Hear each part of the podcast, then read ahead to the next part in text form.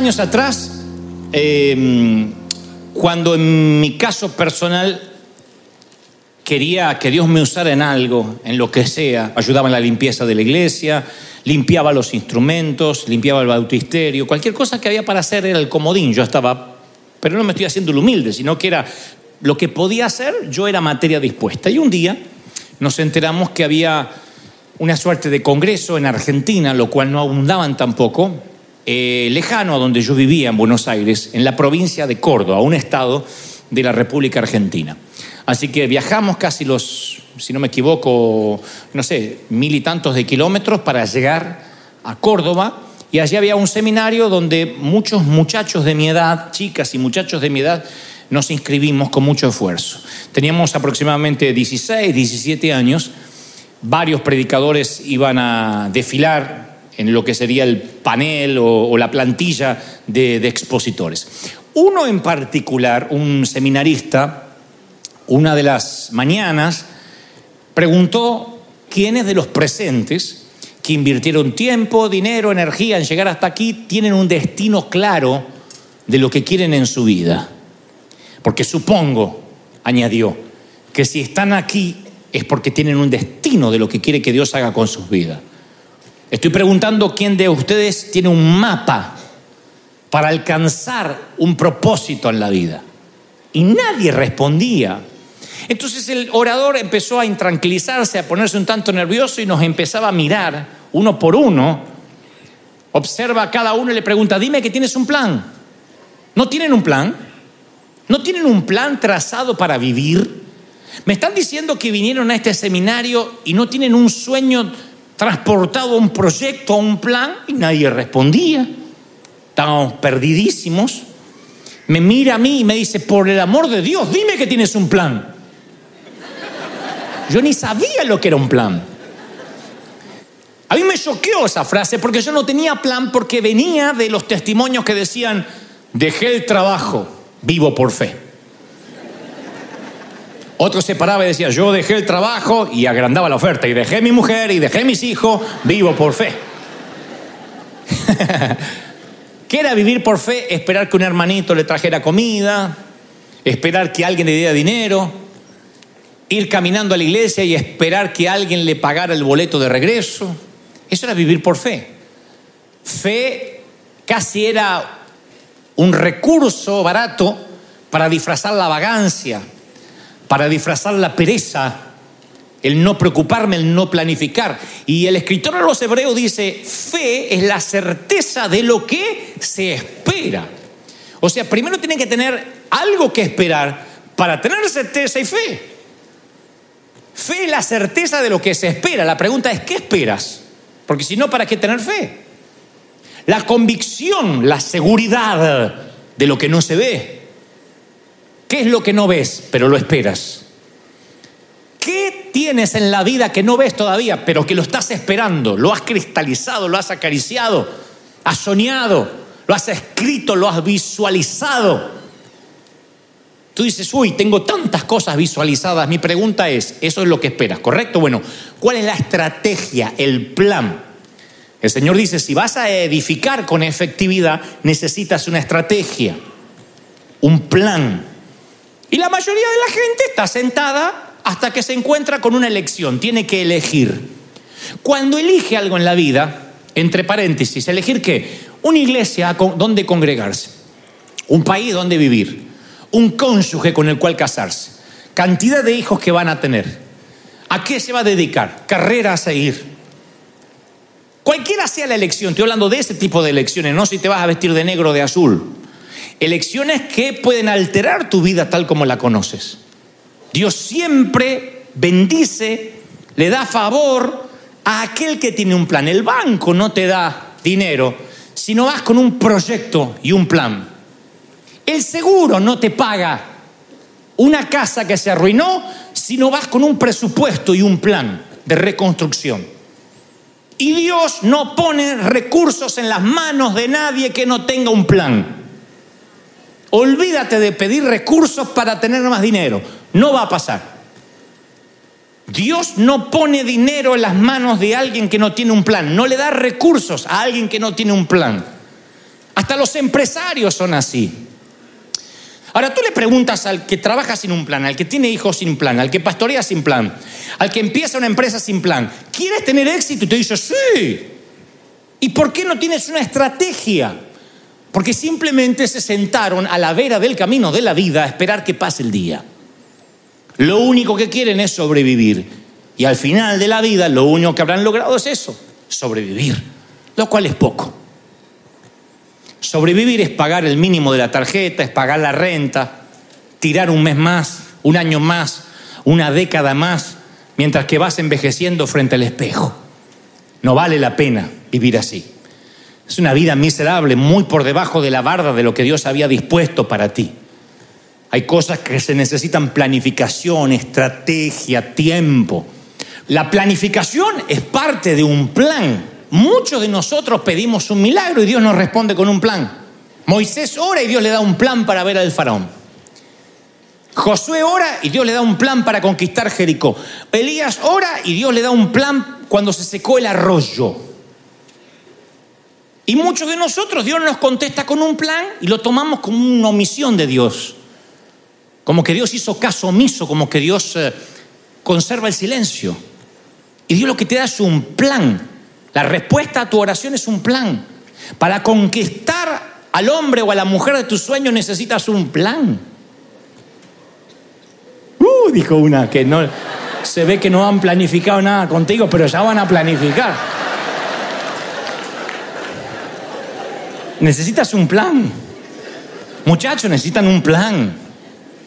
Y ese plan tiene que haber una estrategia, un gasto, una inversión, cabezones, una inversión pagamos el café a media, una inversión. La inversión, el gasto, el proyecto hace que la chica haga y caigas. Necesitas un plan para todo. Para que la iglesia crezca, todo es un proyecto de vida, una estrategia. Dios te envía recursos si uno, si no, si está esperando el milagro y no ve lo que Dios te está enviando para ejecutar el plan, te vas a perder la salida al problema. Como aquel viejo chiste que ustedes conocen del hombre que se estaba ahogando, estaba arriba del techo de la casa, toda la ciudad negada, y él decía, Señor, sálvame. Y vino el bote, le dijo, venga, súbase. No, Dios me va a salvar. Vino la lancha, súbase, Dios me va a salvar. Vino un helicóptero, agárrese, Dios me va a salvar. Y se ahogó. Y cuando llega al cielo le dice, Señor, no me salvaste. Y Dios le dice, te mandé bote, lancha y helicóptero. ¿Qué querías? Entonces tiempo y oportunidad le pasa a todo el mundo.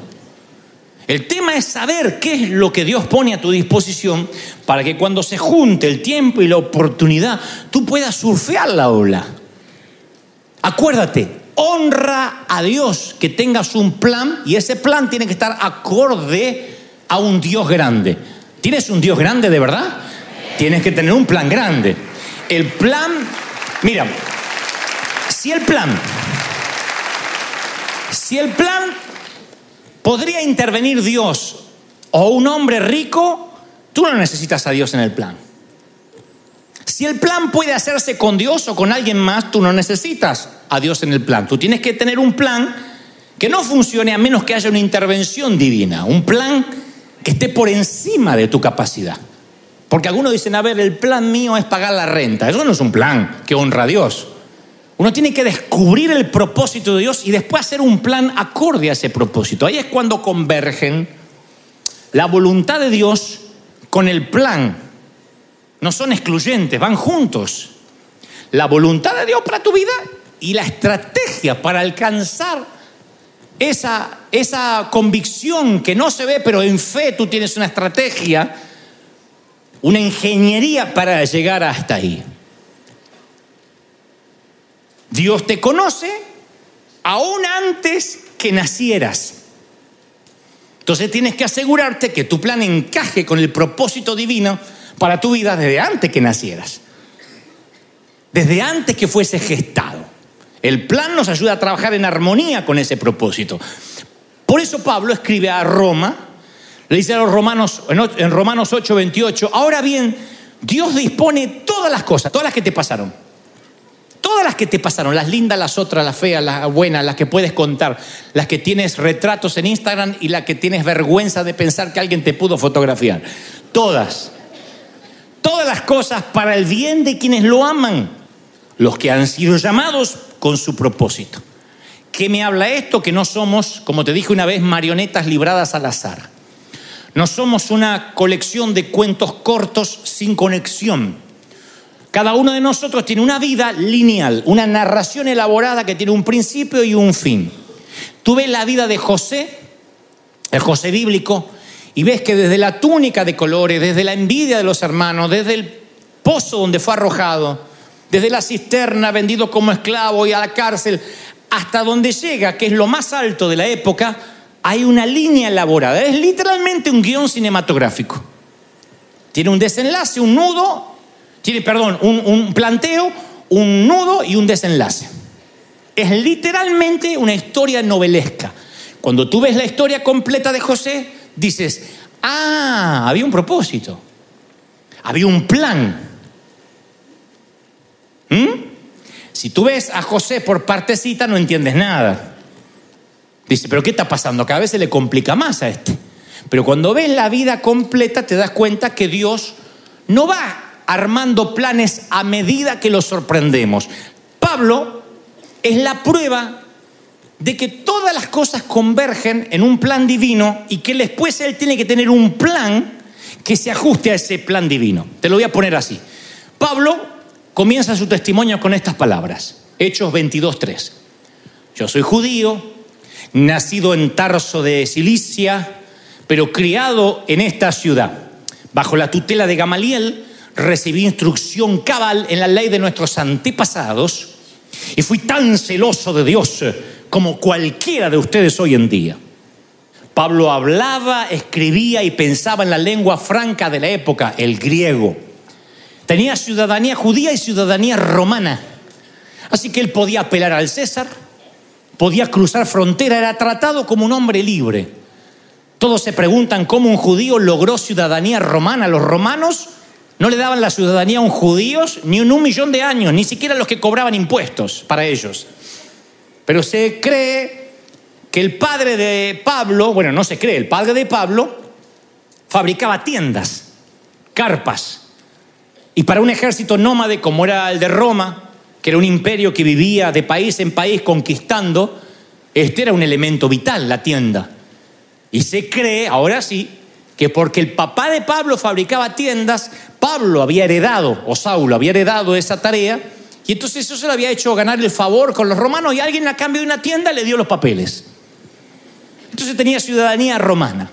Y Pablo tenía conocimiento cultural, dominio lingüístico, documentos para viajar, oficio para ganarse la vida.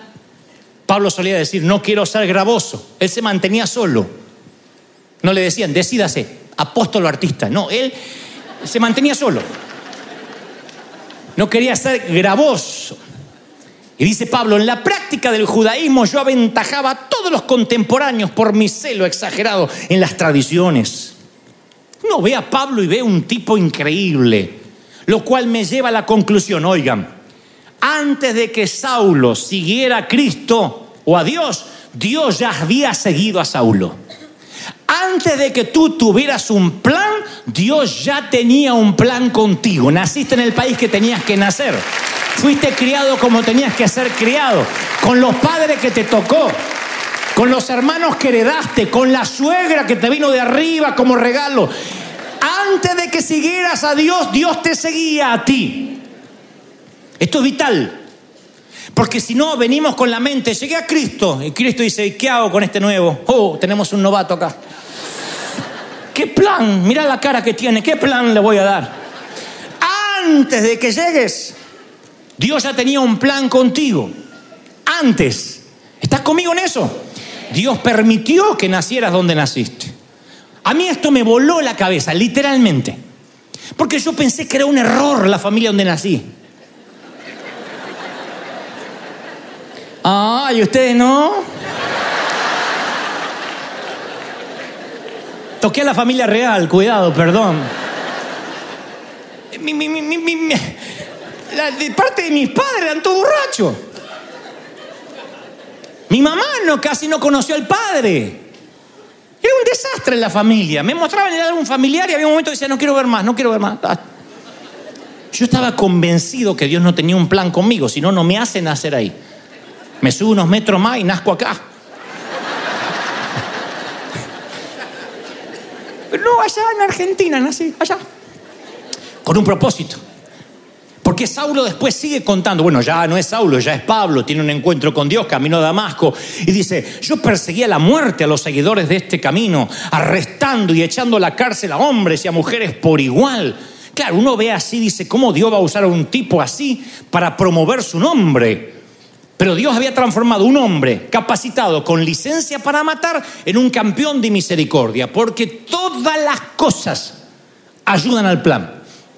Tú eres el hombre y la mujer que eres por todas las cosas que te pasaron. Los malos jefes, los despidos, los colapsos nerviosos, los fracasos sentimentales, las oportunidades mezclados, cocinados, hacen que sea algo digno de poner en la mesa. Todos esos ingredientes forman lo que tú eres. Alguien tiene que decirme amén si lo cree de verdad, ¿lo crees? Entonces Dios lo hace, Dios lo permite. A mí me fascina ver para atrás y decir, uy, aquello hoy me sirve para esto. Aquello hoy me ayuda a entender gente que pasa lo mismo. Entiendo a los jóvenes porque no me olvidé lo que pasé de joven. Como algunos que creen que ya nacieron adultos y no, nunca cometieron errores. Como esos padres que cuando los hijos dicen, me voy a casar, no, que eres muy joven, pero mamá, tengo 25 y vos te casaste a los 18. Pero yo era diferente. Eras una mocosa. Pero te consideras que no tienes o que no tenías errores. Y los tienes. Y como tus hijos. Entonces todo eso conforma un, un un cóctel que termina poniendo Dios en la mesa y muestra a los pueblos un modelo terminado, un plan que Él tenía antes de que tú lo conocieras. Y después uno tiene que decir, ese es el plan de Dios para mí, ok, ¿qué proyecto voy a tener yo que alcance ese plan, ese premio? Oigan, nunca hagas nada en la vida si tienes un plan que no tenga un botín, que no tenga un premio. Tienes que ponerte, esto es lo que quiero alcanzar. No hablo de finanzas necesariamente. Esta es la familia con la que sueño. Esta es la compañía con la que, con la que yo quiero envejecer. Esta es la iglesia en la que me quiero congregar. Pelear sin un botín es pelear por pelear. Te quita energías. Pelear sin premios es aburrido. Porque el que corre tiene que tener una... La Biblia lo dice, Pablo lo dice, el que corre persigue el premio. Aquí hacemos la maratón, la vamos a hacer este año y vamos a tomar otra vez a poner un automóvil para que todos se anoten y tengan ganas de ganarse el automóvil. ¿Está mal? No, no está mal, porque tiene que haber un incentivo. Otros corren por correr, pero algunos van a venir por el auto, lo cual no está mal. ¿Conoce gente que pelea por pelear y cualquier debate le queda bien sin ganar nada en la vida? ¿Conoces a alguien que le encanta la pelea? De lo que sea, de fútbol, de política, de religión, siempre está en contra. No sé de qué estás hablando, pero no lo comparto. ¿Qué? ¿Qué? Es que no escuché, pero lo que dijiste es al revés, lo que yo pienso es al revés. Hay gente que le encanta pelear. Y tú dices, qué guerrero, qué carácter. No, está peleando consigo mismo siempre. Esa gente sostiene una batalla consigo misma. Si así pelea con la vida, ¿no te imaginas cuando se ve al espejo a la mañana? La gente que lucha con su baja estima, todo es un debate, todo es un problema. Muy difícil que esté de acuerdo en algo porque, claro, tiene un problema consigo misma. Ahora, si tú no tienes un problema contigo mismo porque te amas, dice la palabra que no puedes amar a Dios ni al prójimo si no te amas a ti mismo, como predicamos en Mesa para Uno, a partir de ahí tú no, tú no peleas todas las batallas, eliges qué, batalla pelear. Hay gente la que dice, yo voy a orar para que cambie, voy a tratar de aconsejarlo para que se redireccione, y otros que no te tienes que meter. Dios dice, déjalo. Uno elige las batallas, elige con quién confrontar. Dios nos viene hablando esto ya hace semanas. No pelee todas las batallas porque no todos los botines son para ti. Cuando tienes un plan, tú tienes que decir, a ver, esta batalla se ajusta al plan, me retrasa en la carrera, sí, me retarda en la meta, me quita tiempo, me drena energía o aligera. ¿Esto es un ancla o una vela? ¿Es viento de frente o viento de cola? El viento de cola empuja el avión, el viento de frente lo, lo va retrasando. En la vida es determinante determinar, insisto, valga la redundancia, cuándo vas a utilizar energía y para qué batalla utilizarla. Uno solo es el premio, dice Pablo a la iglesia de Corinto. Corred de tal manera que lo obtengáis. O sea que el plan es para obtener un premio. Necesitas un plan. El pasado no lo puedes cambiar. Entonces puedes ir al futuro, porque te cuento, mire, esto es interesantísimo. Solo unos minutos más. Ah, la cápsula de tiempo es algo que los humanos manejamos. Nosotros usamos reloj. Calendario, tiempo, es algo que los humanos necesitamos. Dios dividió el día de la noche e hizo la noche para descansar, pero no existía. O sea que nosotros vivimos en una cápsula de tiempo. Dios no. El tiempo que ocurre aquí abajo no es el mismo tiempo que ocurre más allá del sol, en la eternidad. De allí, de hecho, de paso, la gente suele preguntar, yo perdí a mi esposo, a mi marido, a, no sé, a mi papá, perdón, hace 40 años. ¿Será que me reconocerá? Yo perdí mi bebé hace 30 años. Cuando llegue, ¿va a ser un bebé? ¿Va a ser un hombre de 30? ¿Sabrá que soy la mamá? Esas son preguntas lógicas que nos hacemos. Pero el tiempo que ocurre aquí no es el mismo tiempo que ocurre allá. Para Dios, mil años es un día. Entonces, quizás se me ocurre, llega tu bebé, llega tu papá, abraza al maestro, abraza al Señor, y cuando se da vuelta, ahí llegaste tú. Y en el trayecto pasaron 50, 60 años terrestres. O sea que la cápsula de tiempo es para nosotros, no para Dios. Dios no está sujeto ni a pretérito, ni a pasado, ni a presente, ni a futuro. Dios es. Dios no tiene finitud, Dios no es finito, Dios es infinito. Eres el alfa y la omega, o sea, no hay inicio. Él era antes de que tú pensaras que alguien tenía que tener un inicio. ¿Me, me explico? Entonces, tú no puedes volver al pasado. Yo no puedo ir al patio del colegio, pero puedo ir a mi futuro. Le digo a veces al Señor, Señor, voy a imaginarme que ya soy anciano, cosa que me cuesta mucho por mi coquetería. Y estoy ahí, soy anciano. Es un ejercicio que suelo hacer. Yo le llamo la prueba de la cabaña. Yo le llamo cabaña porque imagino que estoy en una cabaña. Me da paz. Recuerdo los buenos momentos y los malos momentos de la vida. Decisiones que cambiaron mi vida para siempre. Y estoy ahí preguntándome si soy feliz o si soy un infeliz esperando la muerte como un descanso, como un sosiego. No tengo vecinos, solo algunas gaviotas y las tortugas marinas de siempre que llegan cada mañana. Ya no vivo afanado a subirme a aviones y a conocer geografías buscando adrenalina y tesoros que ya no existen. Necesito solo mi cabaña, mi escritorio, la chimenea y el faro, mi lighthouse. Y si el clima lo permite, una silla que me acerca al océano. Y ahí estoy pensando los últimos vestigios de luz luminosa se van, luchan por no desaparecer en donde el cielo se junta con el mar.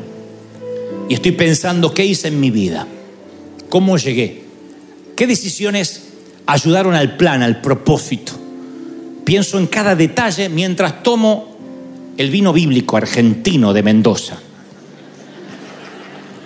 Porque si alguien dice tomar vino chileno, vino mexicano, te está saliendo de la voluntad de Dios. Si vas a tomar vino, que sea el argentino mi energía, aquella leyenda del hombre que no quería envejecer y parecía no envejecer, quedó atrás.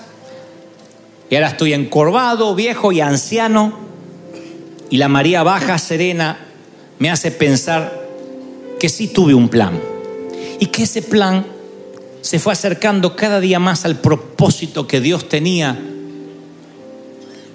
Cuando el viejo Gebel se acercó y conoció a doña Stockle, por no decir que tuvieron una noche de pasión y me concibieron. Y ese propósito que Dios tenía antes que yo naciera, se acercó al plan que yo tenía, fue la estrategia para alcanzar lo que yo no veía. Y siempre me imagino que estoy ahí, en una mecedora, la prueba de la cabaña, y me sonrío. Que valió el esfuerzo, valió la pena, valieron las lágrimas, que había un plan.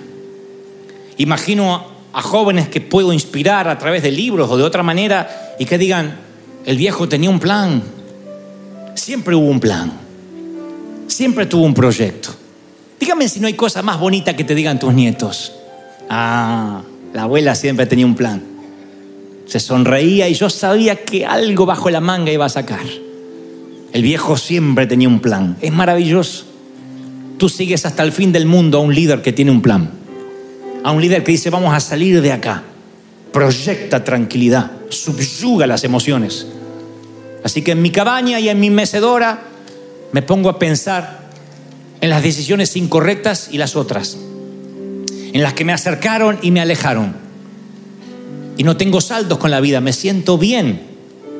Siento que he llegado al final de mi carrera y tal vez pueda emular algunas palabras de Pablo. He acabado la carrera, he guardado la fe, estoy cerca de la corona, cerquita de alcanzar aquello que el Señor me dijo. Yo no sé si te imaginas en una cabaña, insisto, en la montaña, en la espesura de un bosque, donde sea pero quiero que ahora envejezcas 40, 50 años. ¿Puedes? Envejece un poco, cierra los ojos y trata de envejecer un poco, ahí estás. Olvida la celulitis, las varices, las estrías, las arrugas. Envejecerás con dignidad. Serás una vieja sexy.